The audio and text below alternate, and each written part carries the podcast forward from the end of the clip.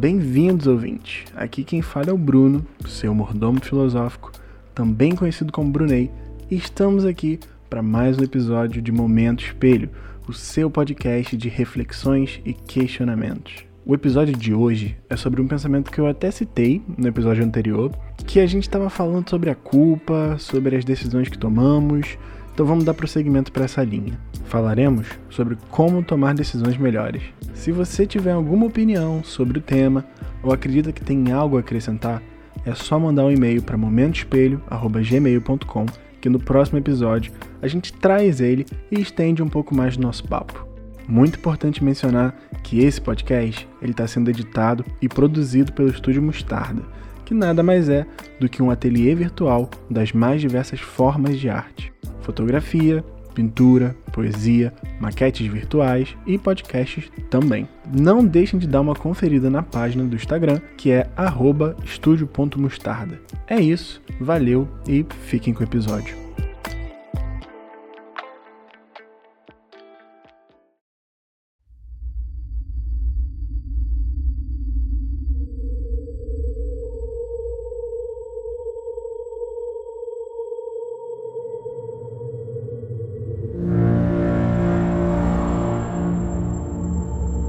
Wenn wir wüssten, wie die Dinge enden, wohin uns unsere Reise führt, würden wir trotzdem die gleichen Entscheidungen treffen? Oder würden wir andere Wege einschlagen?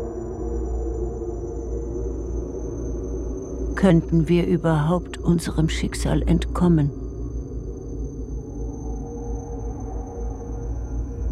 Oder würde uns das, was tief in uns ist, zum gleichen Ende leiten?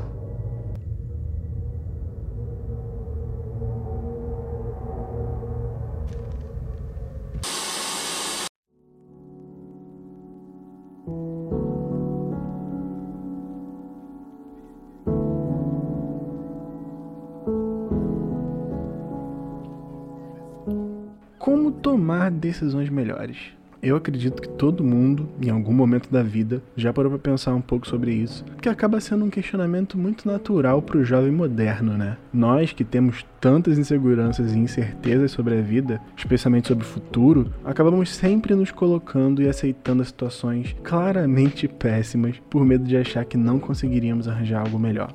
Também porque sempre temos essa constante sensação de que estamos atrasados com tudo, né? Que com os 20 e poucos, e até os 20 e muitos, vai, ainda não conseguimos a tão sonhada casa própria, o emprego que é estável e paga bem, a companheira de vida e o casal de pets.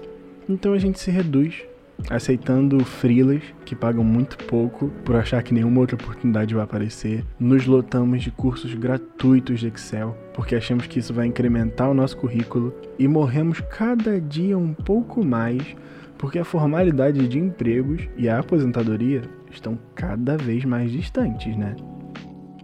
E já não bastava se reduzir, a gente ainda vai e ri da própria desgraça com memes extremamente autodepreciativos e pessimistas. Um beijo aí pra galera do Melted e do Saquinho de Lixo. Eu adoro vocês. Mas e aí? Como a gente toma essas decisões melhores? Tive uma conversa ótima com alguns amigos sobre isso tem uns dois ou três meses e eu acabei percebendo algumas coisas. Mas o principal é de que todos nós estamos em momentos diferentes, situados em contextos diferentes, mas com a mesma idade. Enquanto tem um que está formado e empregado, tem outro que está aí no segundo período que acabou de trocar de faculdade. Outra coisa que constatamos também é que todos nós temos experiências bem diferentes em diversos outros quesitos. Enquanto eu tenho muito mais facilidade em lidar com frilas, outro amigo meu tem muito mais noção de estágio e também no âmbito social, amoroso, cultural. Todos nós estamos em momentos aparentemente bem distantes, mas quando a gente aumenta essa perspectiva para além do trabalho, da vida profissional, a gente vê que o que um tem a mais naquilo ali, o outro tem um pouco de menos. E isso vai nos balanceando. E meio que tá tudo bem. porque mostra que todos nós temos jornadas diferentes e que essa tal jornada não é um progresso linear, mas sim um caminho totalmente pessoal e individual, customizado exatamente para cada um e por cada um de nós.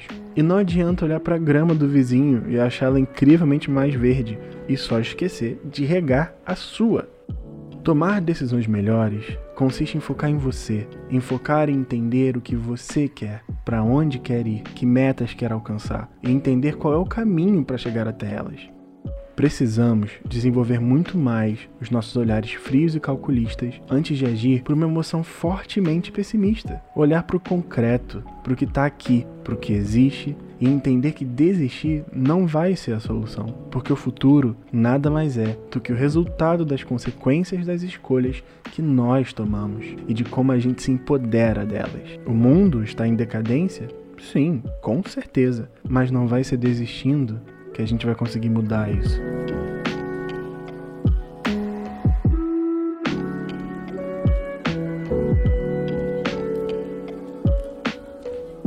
Essa reflexão aqui é para tentar te ajudar a fazer uma autocrítica mais carinhosa com você mesmo. O mundo já é pesado demais com a gente e nós não precisamos ser assim com nós mesmos. Tudo tem seu tempo. Só preste atenção para não moscar e sempre tente ver tudo de uma perspectiva maior, tentando entender se sua decisão vai te aproximar ou te afastar das grandes metas. E lembre-se, não existe escolha errada. Se você escutou esse episódio sem ter ouvido o episódio anterior, fica aí uma recomendação. Acredito que esse final vai fazer muito mais sentido se você der uma escutada lá. Espero de verdade que essa reflexão consiga funcionar para vocês, porque ela me acalmou muito nesses últimos meses de quarentena. Lembrando novamente que se você tem alguma opinião que acha válida ou algum ponto que quer destacar, um comentário construtivo que for, é só mandar um e-mail para momentoespelho@gmail.com. Aguardaremos o seu contato. Muito obrigado pela atenção e nos vemos no próximo Momento Espelho.